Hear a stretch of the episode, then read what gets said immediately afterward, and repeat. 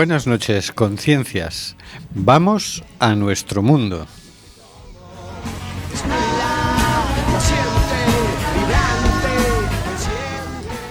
Estamos en Quack FM. En el, porra- en el programa Simplemente Gente, pro- programa sobre la diversidad cultural en Coruña y sobre los derechos de las personas migrantes. Hoy, miércoles 29 de enero.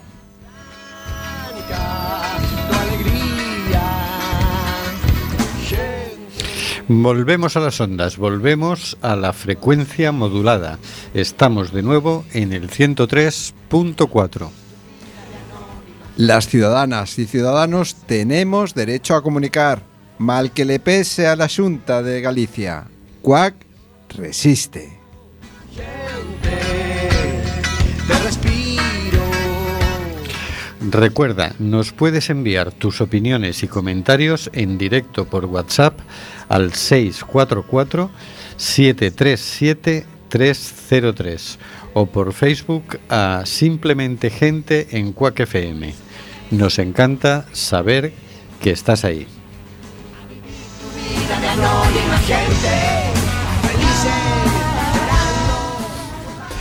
Seguimos denunciando los vuelos de deportación de inmigrantes que realiza Europa por medio de las compañías Air Europa, Aeronova y Swift Air. No vueles nunca con estas compañías. El pasado lunes salió un vuelo de deportación rumbo a Mauritania.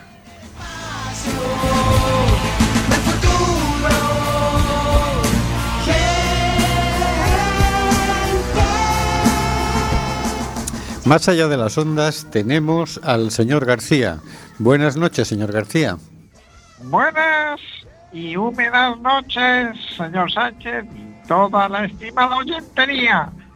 Estos días, un acuerdo extrajudicial entre directivos de la empresa de ferrocarriles de Valencia y víctimas del accidente de metro de hace 14 años ha demostrado que hubo defectos estructurales en las vías del metro. ¿Dónde está la Generalitat? ¿Dónde está la jueza de instrucción que durante, que durante tres, en tres, que en tres ocasiones cerró el caso?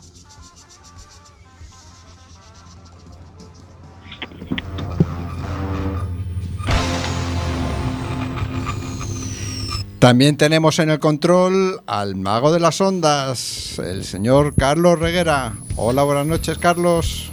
Pues aquí estamos otra vez, de nuevo. Resistiremos.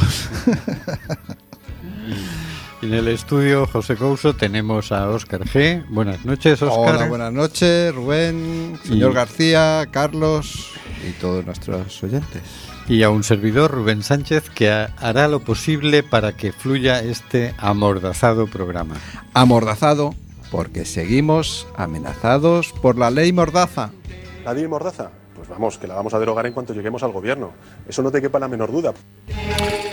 Estamos en el programa Simplemente Gente en Cuac FM, emitiendo nuevamente por el 103.4 de la frecuencia modulada.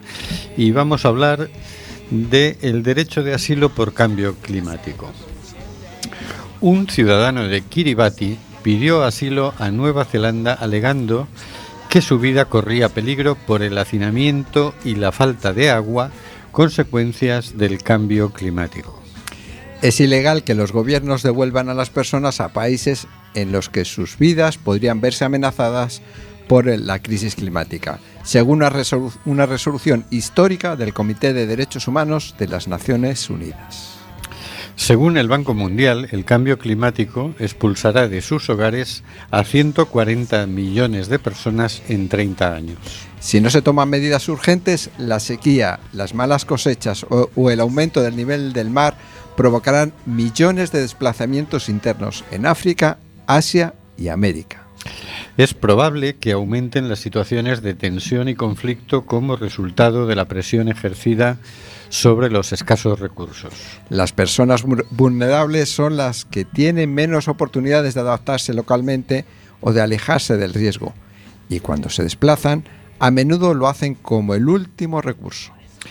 Es probable que estos desplazamientos se intensifiquen hasta el año 2050 y luego se aceleren, a menos que se reduzcan significativamente las emisiones de gases de efecto invernadero.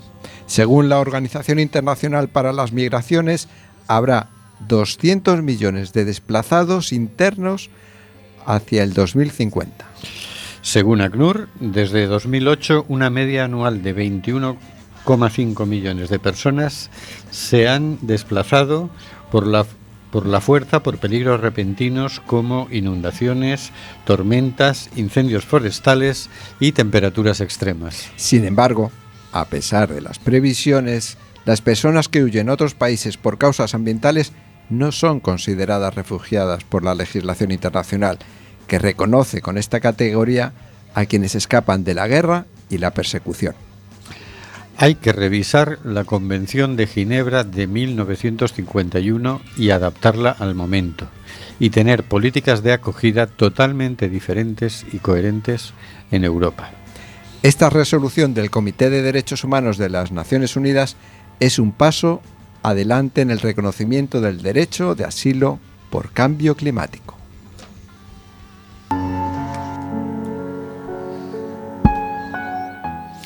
Cositas de la actualidad por el señor García.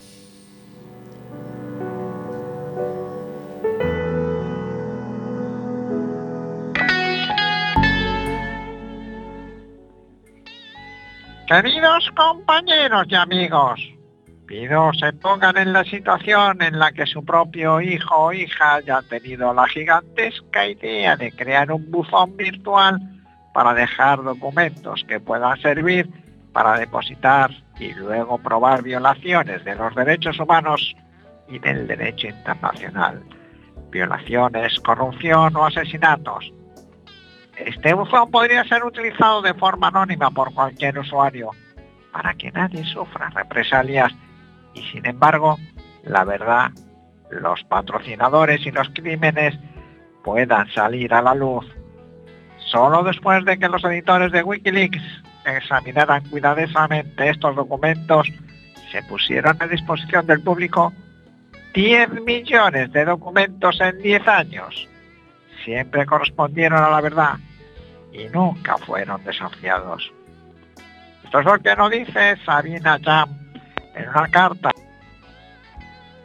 Noticias Presenza, en presenza.com, una carta de apoyo a Julian Assange. Más adelante en la misma carta nos dice, ciertamente es correcto. Si crees que este periodista sabía en lo que se estaba metiendo, sin duda. Creo que se dedicó a una idea para contrarrestar esta, este terrible vacío que muchas personas sentían a su alrededor con pruebas, para que se pudieran justificar las suposiciones. Y creía, como yo lo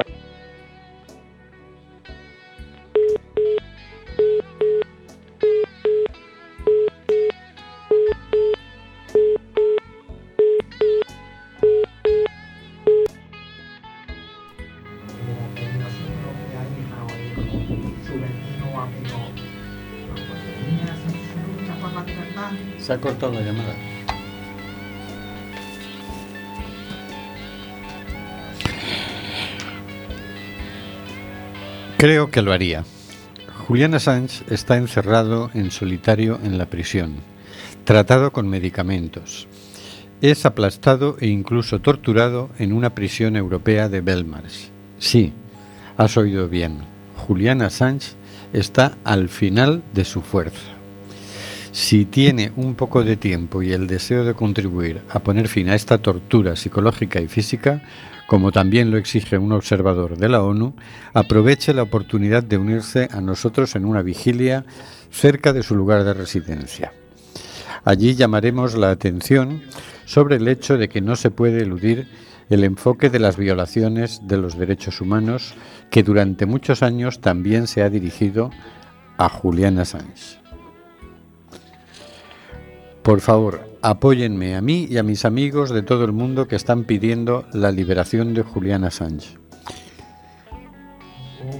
Muchas gracias, señor Sánchez, por continuar ante este corte de llamada imprevisto. ¿Será la CIA? ¿Será el Mossad quien nos ha boicoteado? ¿Será la Junta de Galicia? Seguimos con la noticia. Sigue diciendo, Sabine, en esta carta, si utilizan las, próximas cuatro semanas para hacerlo, no solo serviremos, sino que también fomentaremos la discusión sobre una prensa libre y periodistas que educan. Nos corresponde a nosotros no asistir a una cita o a un curso de una vez para exigir el derecho a la libertad de prensa y a la libertad de opinión. Más adelante acaba diciendo, por favor, tómelo como algo personal y apóyenos. También, de lo contrario, no solo la idea de Julian Assange está en peligro, sino también nuestros derechos. En el caso de Julian Assange, la ley sigue torcida hoy en día y decimos no a ella. La ley sigue torcida y hoy en día y decimos no a ella.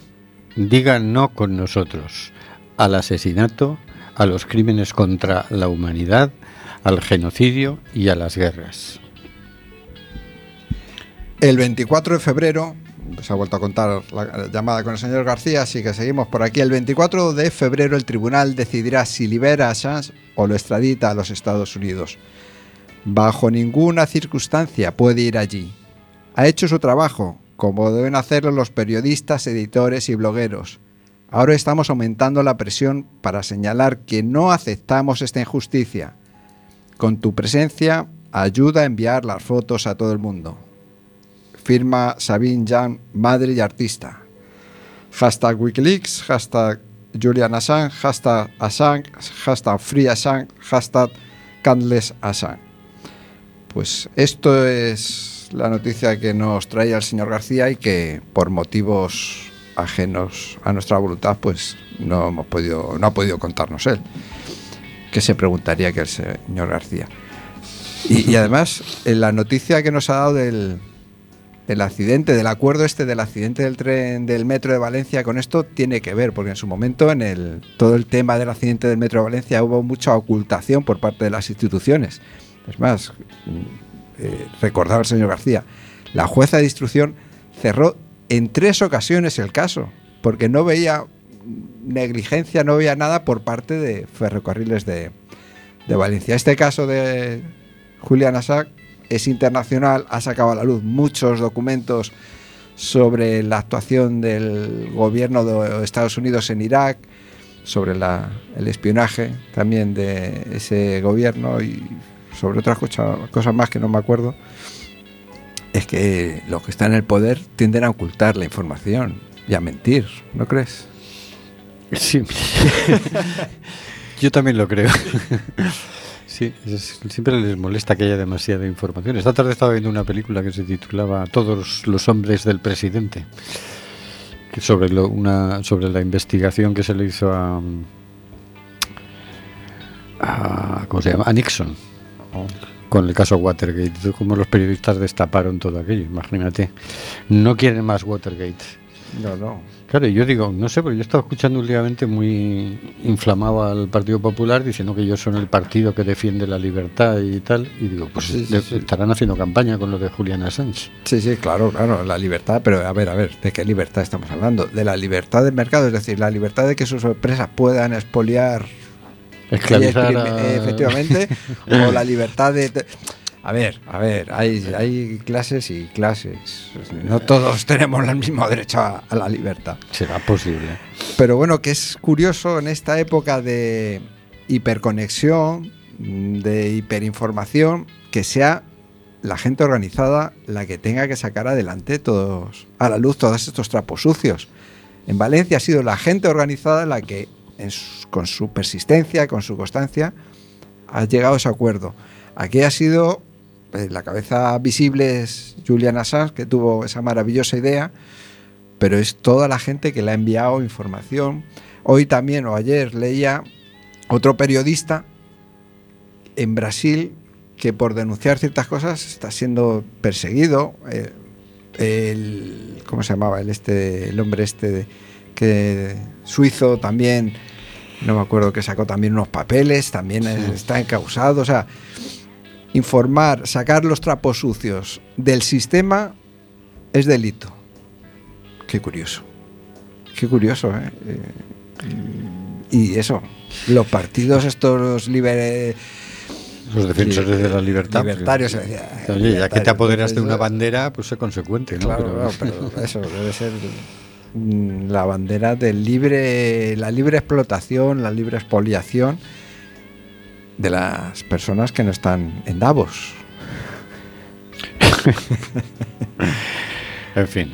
Pero bueno, eso, que lo importante es que es imprescindible que nos organicemos, que estemos conectados al margen del poder, porque hay que contrarrestar el poder. No sé qué tiene eso de entrar en las instituciones y tener cierto poder que, que te deja fuera de, de la vida cotidiana de la gente. Bueno, vamos a escuchar una canción de nuestro querido Antonio Labordeta que se titula Canto a la Libertad.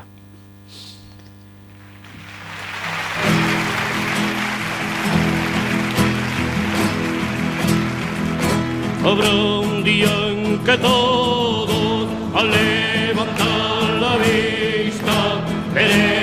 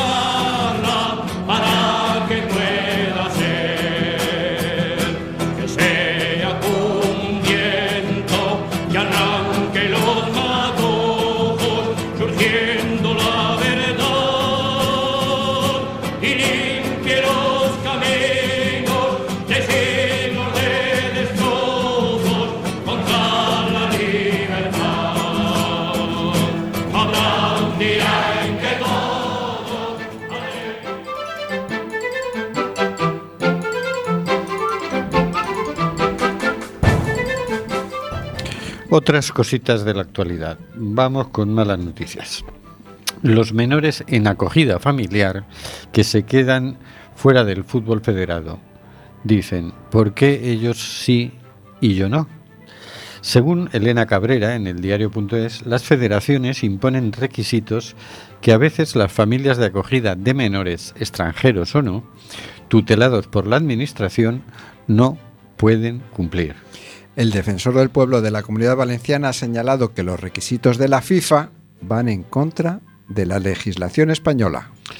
Las federaciones, que son entidades privadas, imponen sus normas.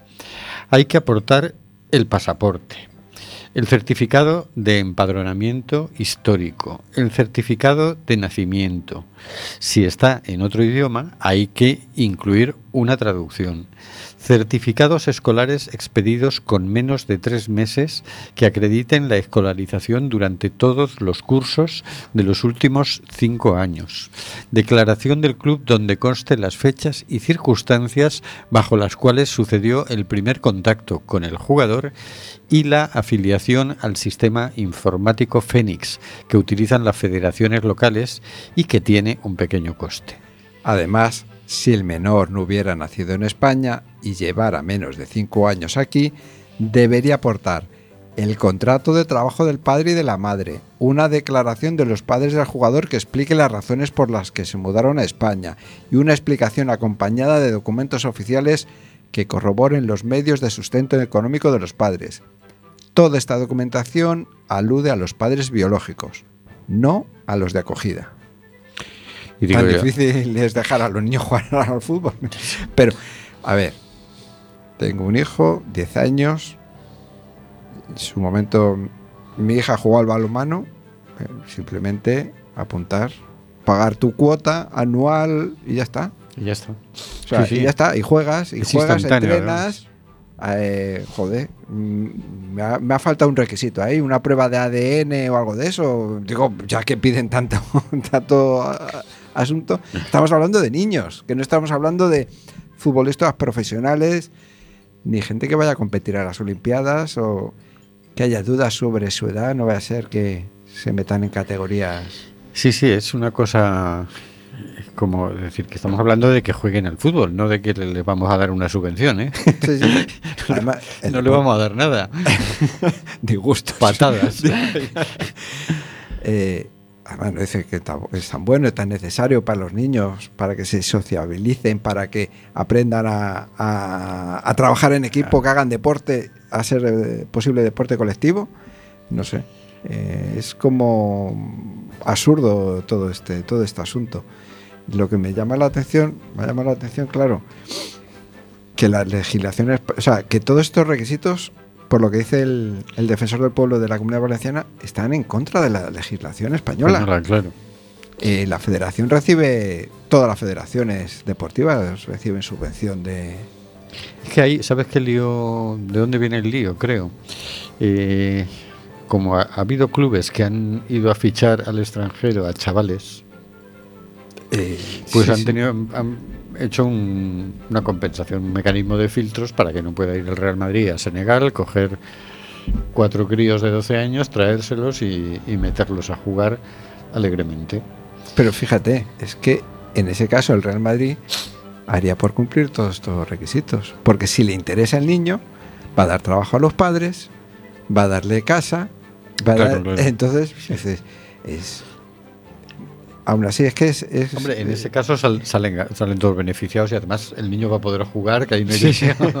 El problema es con los otros, con los que no son fichados por el Real Madrid, sino que son un chaval que simplemente, por el colegio, con los amigos, dice, oye, que nosotros estamos en este equipo, en esta sociedad deportiva, vente a jugar con nosotros. El otro va, entrena, eh, si hay un partido amistoso lo ponen, pero claro, a la hora de meterlo en una competición oficial, el otro no, no, No puede. Absurdo. Bueno, ya sabemos que la legislación, entre otras cosas, o la aplicación de ciertas normas es un poco absurda. En fin. Ilógica, es Que aquí hay sí, inconstitucional. discriminados desde pequeñitos. Se lo voy a dar a Casado, que está, al PP en general, que está yendo mucho al constitucional, a lo mejor. También se animan. Eh, venga, oye. Oye, a ver si con esto de que van a defender la libertad. Otra mala noticia. El gobierno limita el acceso de los yemeníes al asilo a pesar de sufrir la peor crisis humanitaria del mundo, por Gabriela Sánchez y Raúl Sánchez en el diario.es del 20 de enero. Una de las pocas vías legales y seguras existentes para pedir asilo en la Unión Europea consiste en aprovechar la escala de un vuelo con destino a un país no comunitario para solicitar protección internacional. Una grieta de la política fronteriza a la que los Estados miembros pueden poner freno a través de un requisito difícil de sortear. Los visados de tránsito aeroportuario. Desde el 1 de enero, el gobierno español ha cerrado este canal para los ciudadanos de Yemen, de donde desde el inicio de la intervención de la coalición liderada por Arabia Saudí tiene lugar la peor crisis humanitaria del mundo según la ONU. El Ministerio de Exteriores ha confirmado que a partir del 2020 las personas de origen yemení deben obtener un visado de tránsito aeroportuario, ATV por sus siglas en inglés, si quieren realizar una escala en España, lo que en la práctica limita el acceso a los solicitantes de asilo que utilizan esta vía para pedir protección en España eh, según justifican según se justifican los eh, desde el Ministerio de Exteriores. La decisión de exigir visado de tránsito se ha adoptado al amparo de la normativa comunitaria en el ejercicio de las competencias de control fronterizo que corresponden a nuestro país, ejercidas en el interés del conjunto de los Estados miembros del área Schengen, no solo de España. Eso dicen desde exteriores. Las mismas fuentes han indicado que la medida tiene como finalidad contribuir a la lucha contra la trata de seres humanos y la prevención de amenazas a la seguridad interior. Tócate los pies. Yo, conocí, un caso, recuerdo un amigo que, que tuve, que ahora ya se fue de, de Coruña, ¿no? que era colombiano y él había hecho eso. Eh, estaba amenazado, le habían amenazado de muerte pues un grupo paramilitar allí. El hombre tenía un negocio en Colombia y tal, le iba bien, estaba casado, con, con hijos y tal, pero le amenazaron de muerte. Entonces, él se sacó un billete a Israel, pero que hacía Escala, escala en Barajas.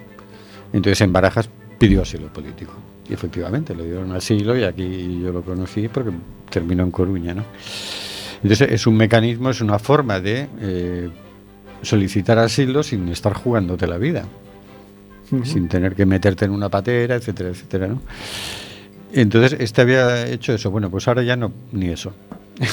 Han hecho una, una lista de países que tienen que pedir ese visado eh, esos países son, ya verás tú qué países más bonitos y más tranquilos. Afganistán, Bangladesh, República Democrática del Congo, Eritrea, Etiopía, Ghana, Irán, Irak, Nigeria, Pakistán, Somalia y Sri Lanka. Bueno, Eh, Esos países, si vienes de uno de esos países, ninguno está en guerra, ninguno con Son balsas de aceite todos, Sí, sí.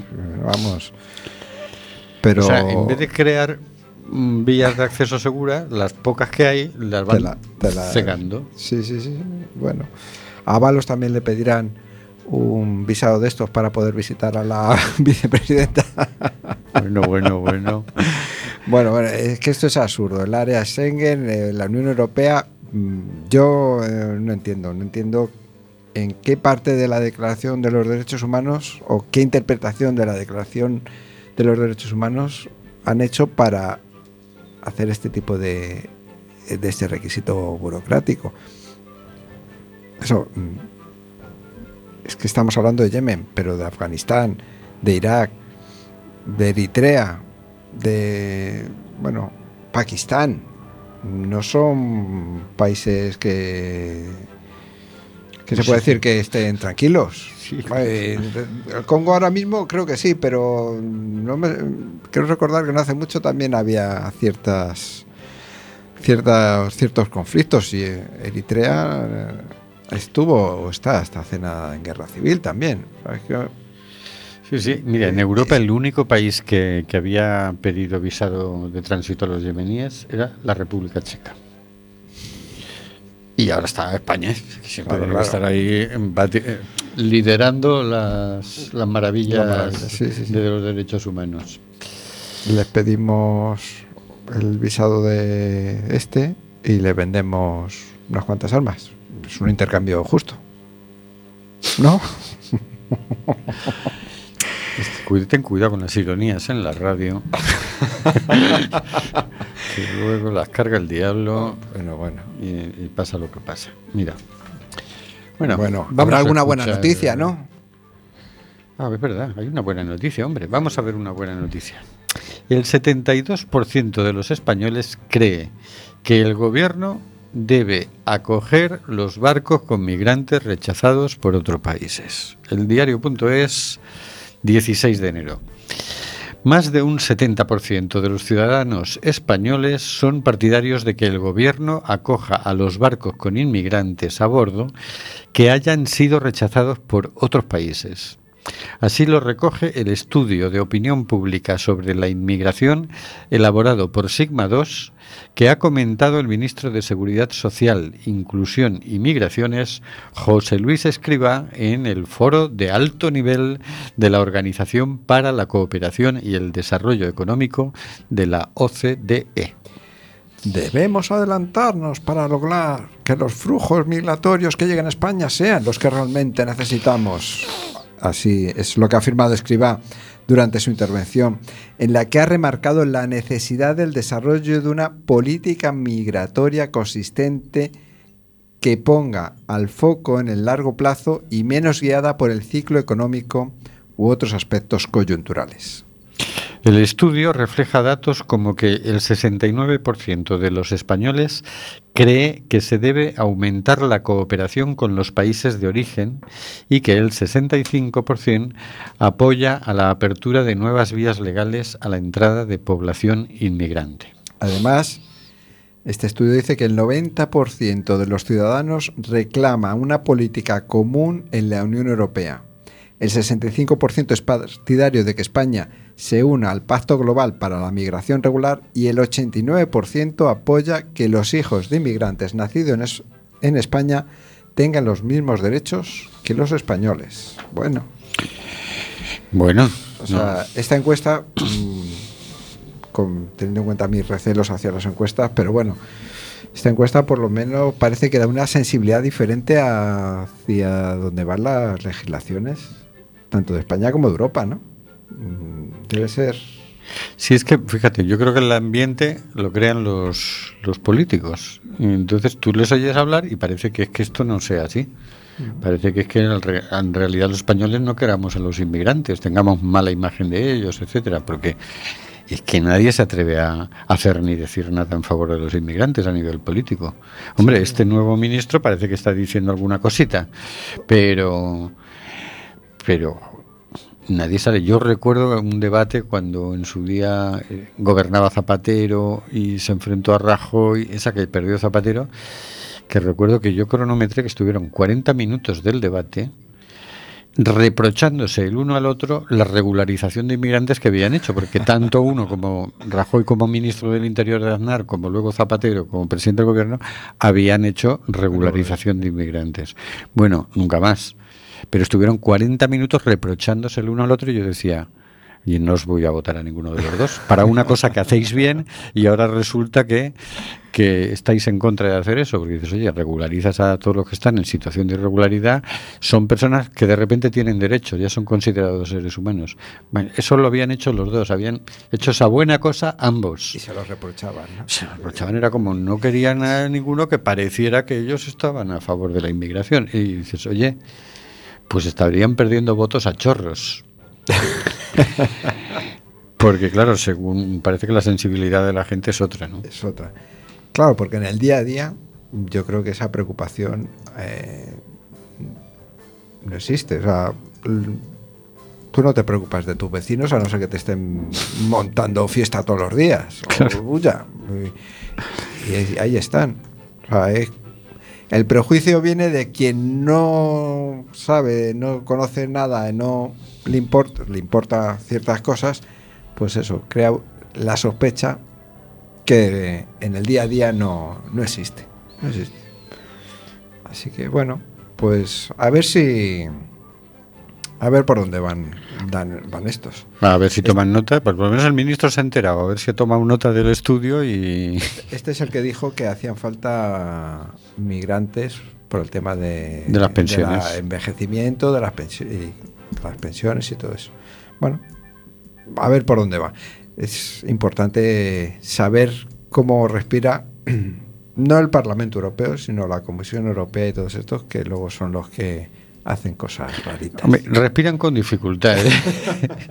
eso está claro. Respiran, pero bueno, la cosa es, bueno, pues eh, empecemos a abrirle un poco las narices. Sí, sí.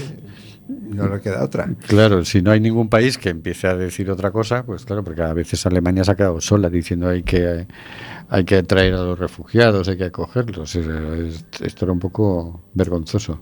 Entonces, oye, sumemos, lideremos eso, ¿no?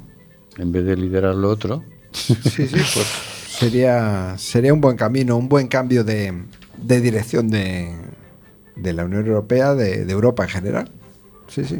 Es que hay que mirar hacia otro lado. Es importante también, que me acabo de acordar, hablaba aquí en la encuesta del tema de la cooperación, pero vamos a también a revisar qué tipo de ayuda a la cooperación damos. No va a ser la de que se da a Mauritania, Marruecos y Níger, es decir, os damos ayuda humanitaria, es decir, formamos a vuestros policías para que retengan aquí a la gente de más abajo. Sí, sí, eso nos da para un programa, ¿eh? para un programa.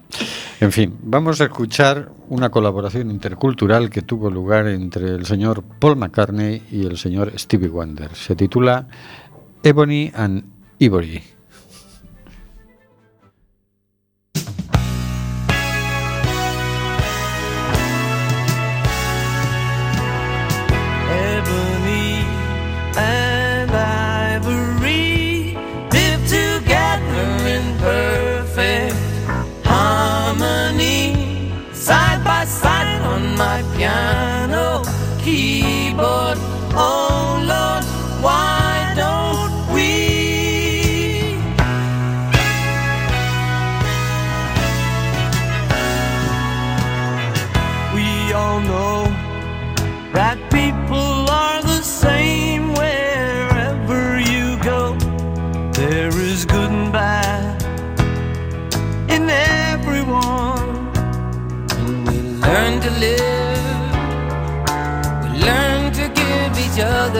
What we need to survive.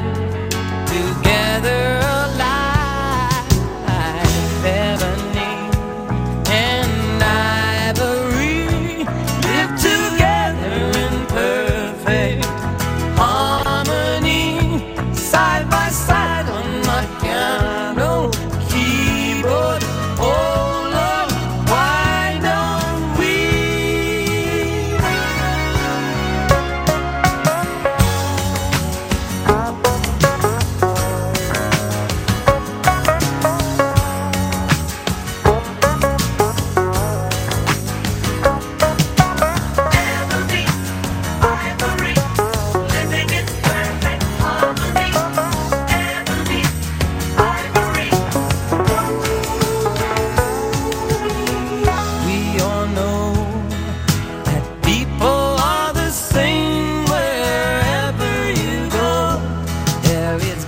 and bad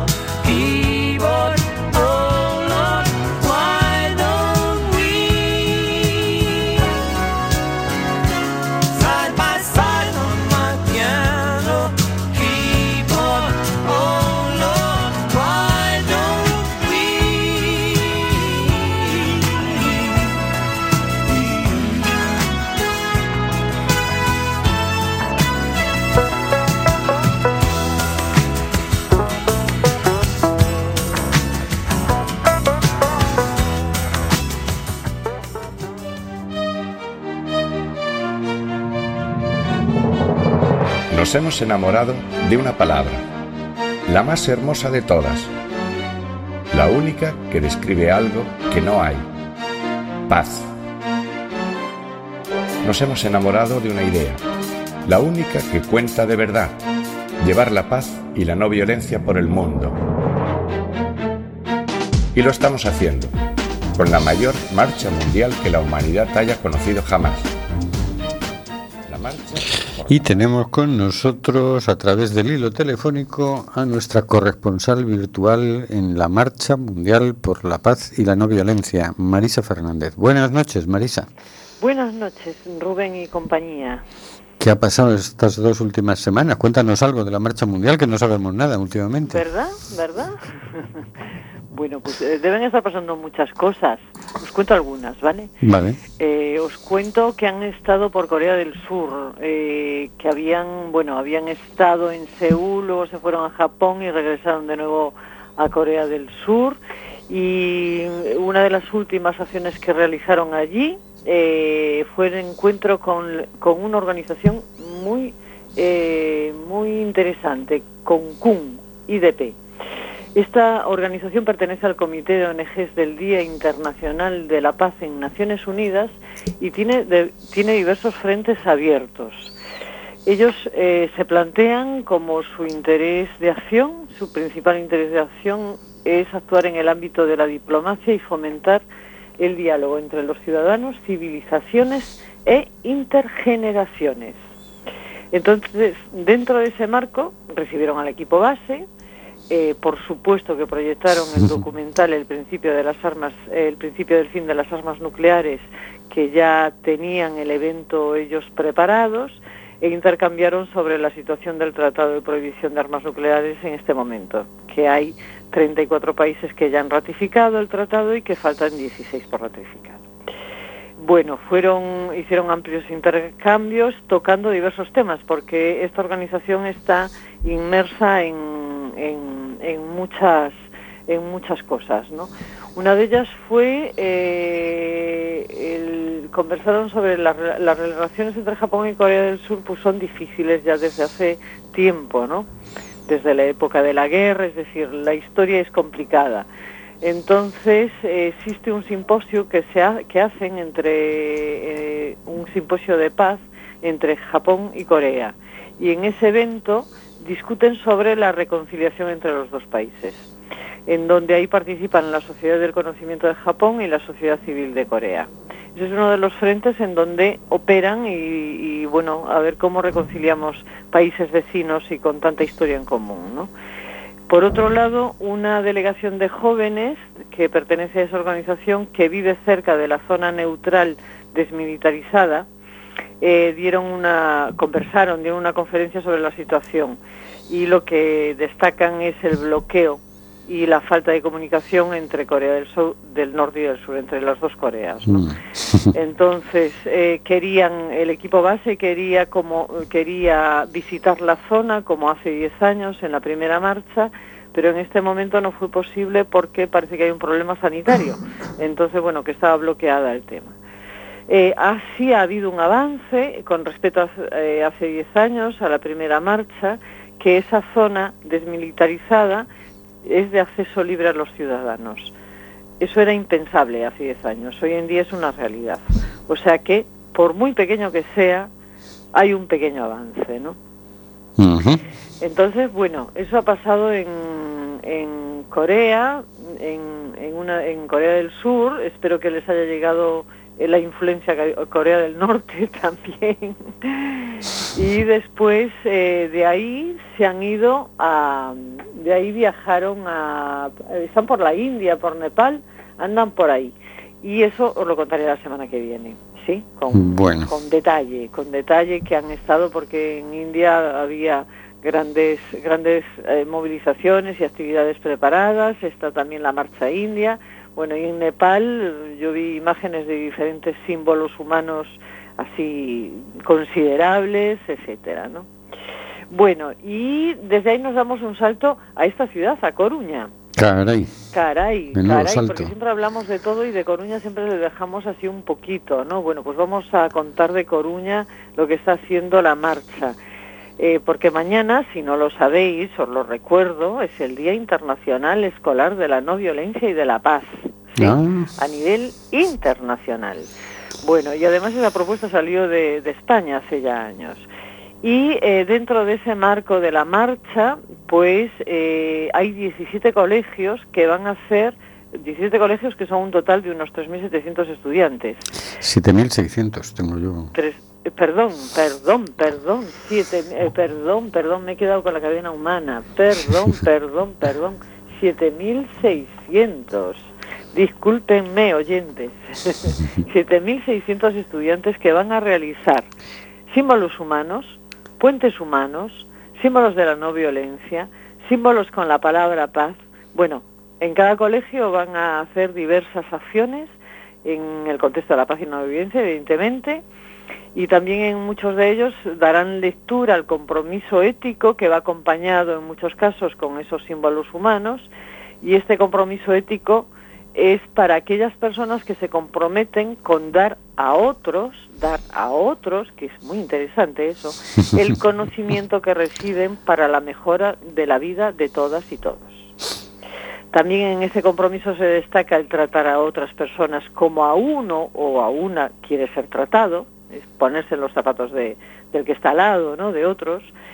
Y también este compromiso aclara que el buen conocimiento lleva a la justicia, evita la confrontación y lleva al diálogo y a la reconciliación. O sea que esperemos que mañana sea un día extraordinario y eh, que podamos además disfrutar de tantas imágenes.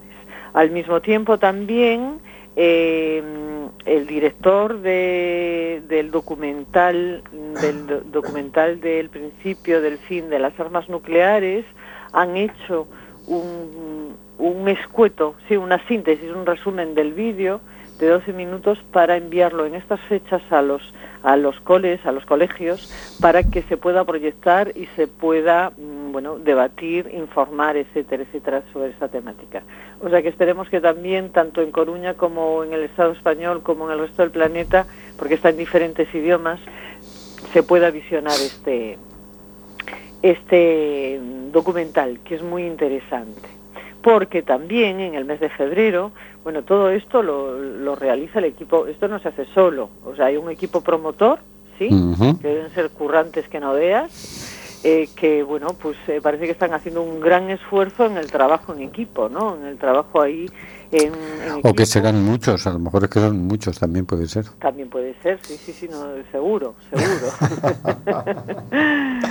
bueno, y también esta, esta gente coruñesa en el mes de febrero está preparando el Foro Permanente por la No Violencia. Un foro permanente y por la no violencia. Que está, el esquema que tienen es, son diferentes áreas de trabajo. En este momento están trabajando en el área de violencia de género, pacifismo y no violencia, en donde en pacifismo y no violencia se va a proyectar el documental del principio del fin de las armas nucleares, en donde estará su director, el director de este documental, Álvaro Ruz, que ha tenido algún premio muy interesante por ahí por el mundo. Y también se llevarán a cabo talleres de consenso y resolución de conflictos por medio del diálogo, que lo imparte eh, un canario que se llama Luis Bodoque, que es un experimentado mediador eh, y bueno, lleva muchos años, parece ser, trabajando esta temática. Y también se está creando la área de violencia, eh, el área de violencia institucional ya la tienen cerrada y también están creando otras áreas como no violencia y ecologismo, refugio y migraciones, etcétera. Bueno, ahí se está formando eso. O sea que es para estar atentos porque tiene muy buena pinta y seguramente que podemos ver cuando, cuando se habla de no violencia de qué estamos hablando, ¿no? Muy bien, o sea que mm, vamos con la agenda. Ah, dos cositas más, no puedo. Bueno, pero, pero muy deprisa, ¿eh? Rapidísima, porque en Italia, en Vicentina, han hecho una comedia teatral en donde lo que no faltaron fueron risas.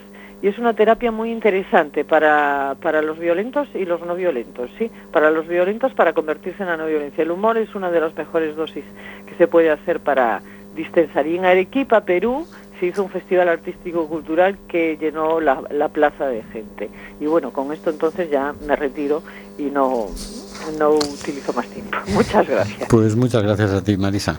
Y continuará la semana que viene. Venga, un abrazo. Un abrazo. Un abrazo. Y vamos con la agenda de la semana. Pues empezamos con lo que nos ha contado Marisa, esta iniciativa del Día Mundial de la Paz y la No Violencia, mañana jueves. 7.600 estudiantes de 17 centros escolares realizarán diversos símbolos humanos por la paz y la no violencia a lo largo del día y la Torre de Hércules se iluminará de azul. Ay, qué bonito. Tenemos que ir allí a hacer fotos y eso, ¿eh? Eso, Todo el día de azul. ¿Eh? Por la noche. Por la Por noche. la noche. Yo entiendo que es por la noche, ¿no? Que se lo pones por el día no se ve. Será por la noche. Hombre, si está nublado. Está nublado, peor todavía. O sea, por, por, el día, nublado, dice, no vayas, no vayas, Paco, no vayas. En fin. O Benres 31 de Xaneiro, Néstor Rego traenos a Xenda Galega a Coruña. O noso deputado no Congreso Néstor Rego estará este venres na cidade para compartillar connosco a Xenda Galega que o BNG está a defender nas Cortes Xerais do Estado. A Xenda que tamén ten a súa parte coruñesa.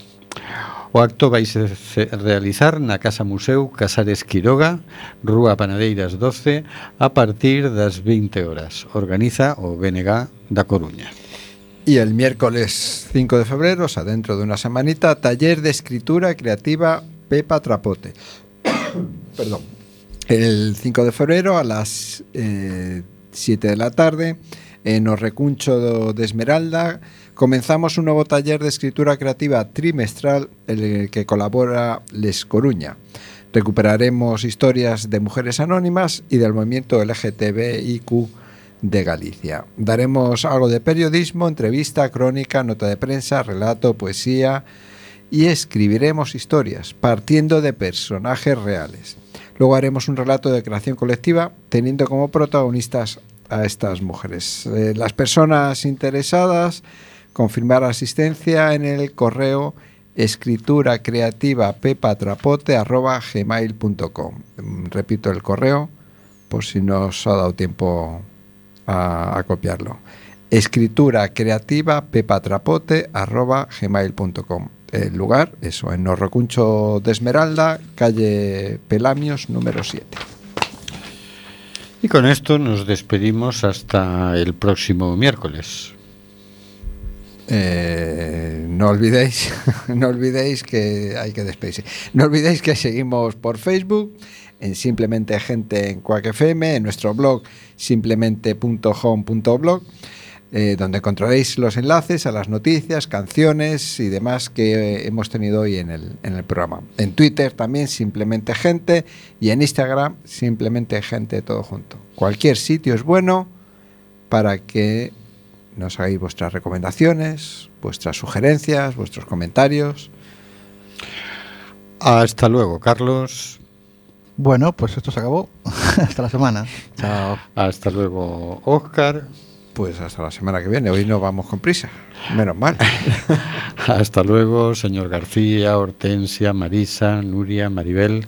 Hasta luego, queridas y queridos oyentes.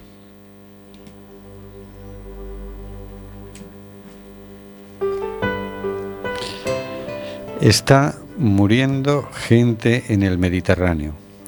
Nosotros hacemos este programa. ¿Qué vas a hacer tú?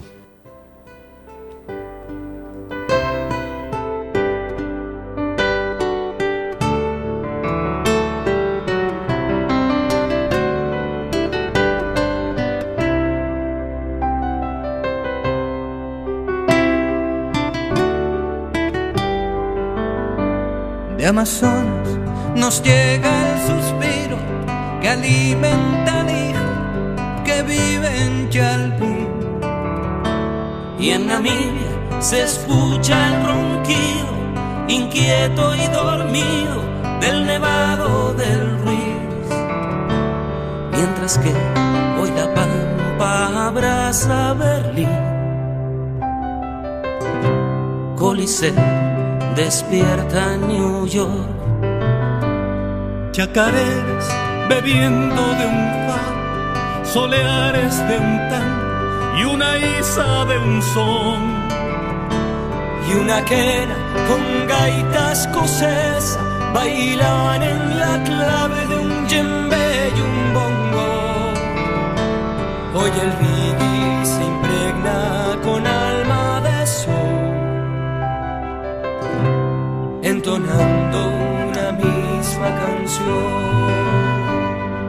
Quizás barriendo fronteras, se hermanen las tierras bajo un mismo sol. Y en el encuentro profundo de cada cultura esté la solución de un respeto